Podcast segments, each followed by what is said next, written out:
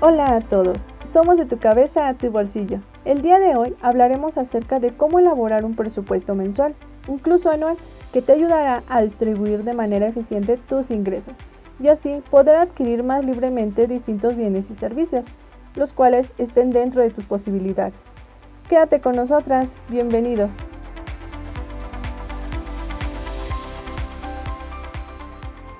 Quizás te preguntarás por qué es importante llevar a cabo la elaboración de un presupuesto, y puede ser que no conozcas las ventajas que esto conlleva.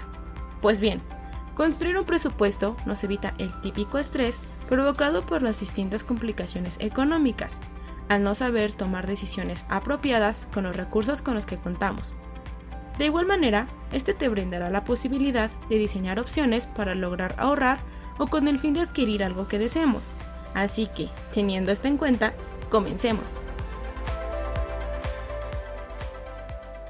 Lo primero que debemos tener en cuenta al crear nuestro presupuesto es pensar en lo que queremos alcanzar, para que así cumplamos nuestro objetivo y poder diseñar un presupuesto ajustado a nuestro nivel de ingresos, el cual nos ayuda a llegar a fin de mes más cómodamente.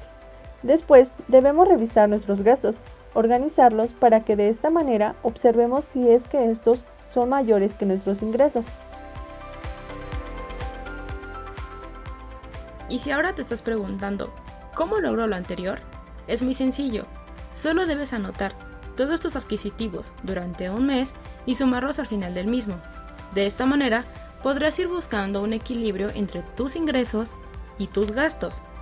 También debes decidir cuáles de estos gastos podrían disminuirse para que tus desembolsos puedan estar debajo de tus ingresos. De esta manera, satisfaces tus necesidades y mantienes una adecuada salud financiera.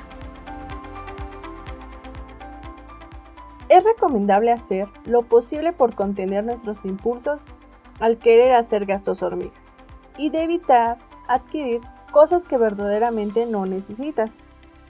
Una vez considerado todo lo anterior, podemos pasar Ahora sí, al proceso de elaboración de tu presupuesto. Si lo deseas, puedes realizarlo a lápiz y papel o en algún blog de notas digital que sea de tu elección. Primero debemos anotar nuestro o nuestros ingresos, si es que son fijos, y si llegan a variar, anótale la cantidad más baja. Después, comienza a diseñar una tabla, la cual debe contener una columna llamada descripción, en la que debes anotar cada uno de los gastos que realizas y sabes que son fijos o habituales. Como por ejemplo si estás pagando un alquiler, una hipoteca, luz, gastos de la casa, etc. En otra columna pone el gasto el cual está destinado para cada uno, en donde debes observar que no se rebasa el límite, dependiendo de tus ingresos, y poder destinar así una parte a tus metas. Lo mismo sucede con un presupuesto anual ya que en este se incluyen todos tus ingresos y gastos totales, donde puedes agregar columnas de valores estimados y reales que llenarás en su momento, y si lo deseas puedes basarte en este para tus presupuestos mensuales. No olvides considerar que al tener tu presupuesto no debes gastar más dinero del que tienes. Si llegas a tener muchos gastos pequeños, no te preocupes, puedes juntarlos en una columna la cual puedes denominar otros y sumarlos cuando tengas tu presupuesto hecho, es importante controlar los gastos y poner límites. Así podrás, a fin de mes, disponer del dinero deseado para cumplir tus objetivos.